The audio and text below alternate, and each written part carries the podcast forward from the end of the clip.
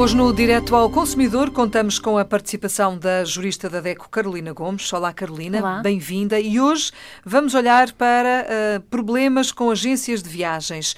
O que é que nós devemos saber antes de viajar? Esta é que é a pergunta que lhe faço agora, porque esta é uma altura em que muita gente está a tratar das férias, a programar viagens, enfim, para evitar problemas e não estamos a falar Hoje, neste caso concreto, não estamos a falar do coronavírus, estamos a falar de problemas que, po que, possam surgir eventualmente numa viagem. O que é que nós devemos saber antes de viajar, Carolina?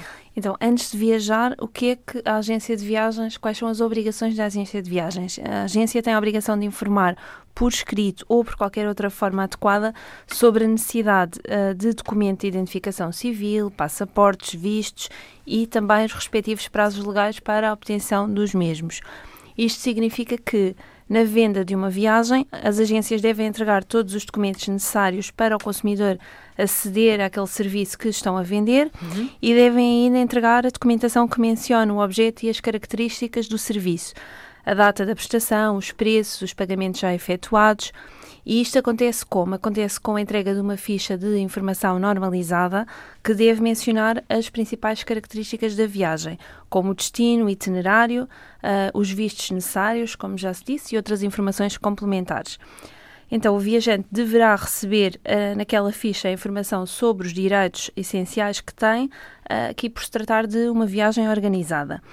A agência deve também informar, uh, prestar informação sobre o preço total da viagem, as modalidades de pagamento e informação sobre a subscrição facultativa ou obrigatória de seguro, dependendo aqui depois do destino, uh, e também Uh, portanto, o seguro que cubra o custo de rescisão do contrato por parte do viajante, os custos de assistência, incluindo repatriamento em caso de acidente, doença ou morte. Uhum. Portanto, isso tem que estar tudo escrito. Exatamente. Não vale ser conversa por telefone, não vale, tem que estar escrito. Não, tem que estar tudo escrito, bem como detalhes que, que o consumidor pretenda, uh, detalhes específicos, por exemplo, se vai em lua de mel, uh, e pretende determinados, determinados extras na sua viagem, tudo isso deve estar uhum. escrito na, nesta ficha de informação e também na fatura e tudo previsto.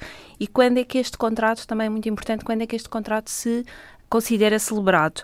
Ele considera-se celebrado com a entrega ao viajante do documento da reserva ou do programa, caso exista um programa, bem como das informações que já referimos, desde que tenha havido uh, um pagamento ainda que parcial da viagem.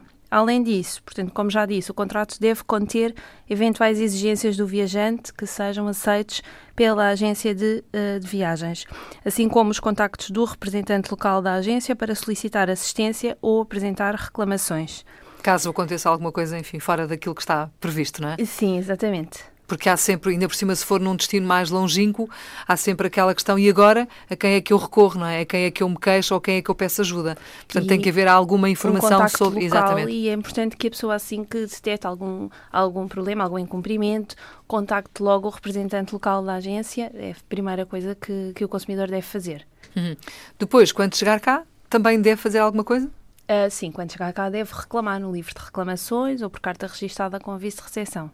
É sempre muito importante, e isto é o que nós já aprendemos aqui com, com a ajuda da DECO, é sempre muito importante ter provas e, portanto, tudo por escrito, não é? Reclamações por escrito, Exato. toda a, documentação, a documentação, a documentação reunida e, portanto, e guardada porque nós acreditamos que vai tudo correr bem e, e, é bom que assim seja, mas às vezes não corre.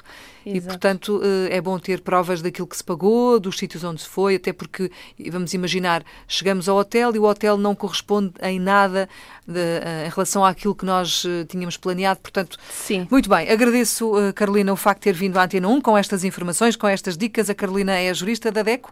A DECO está connosco diariamente no Direto ao Consumidor.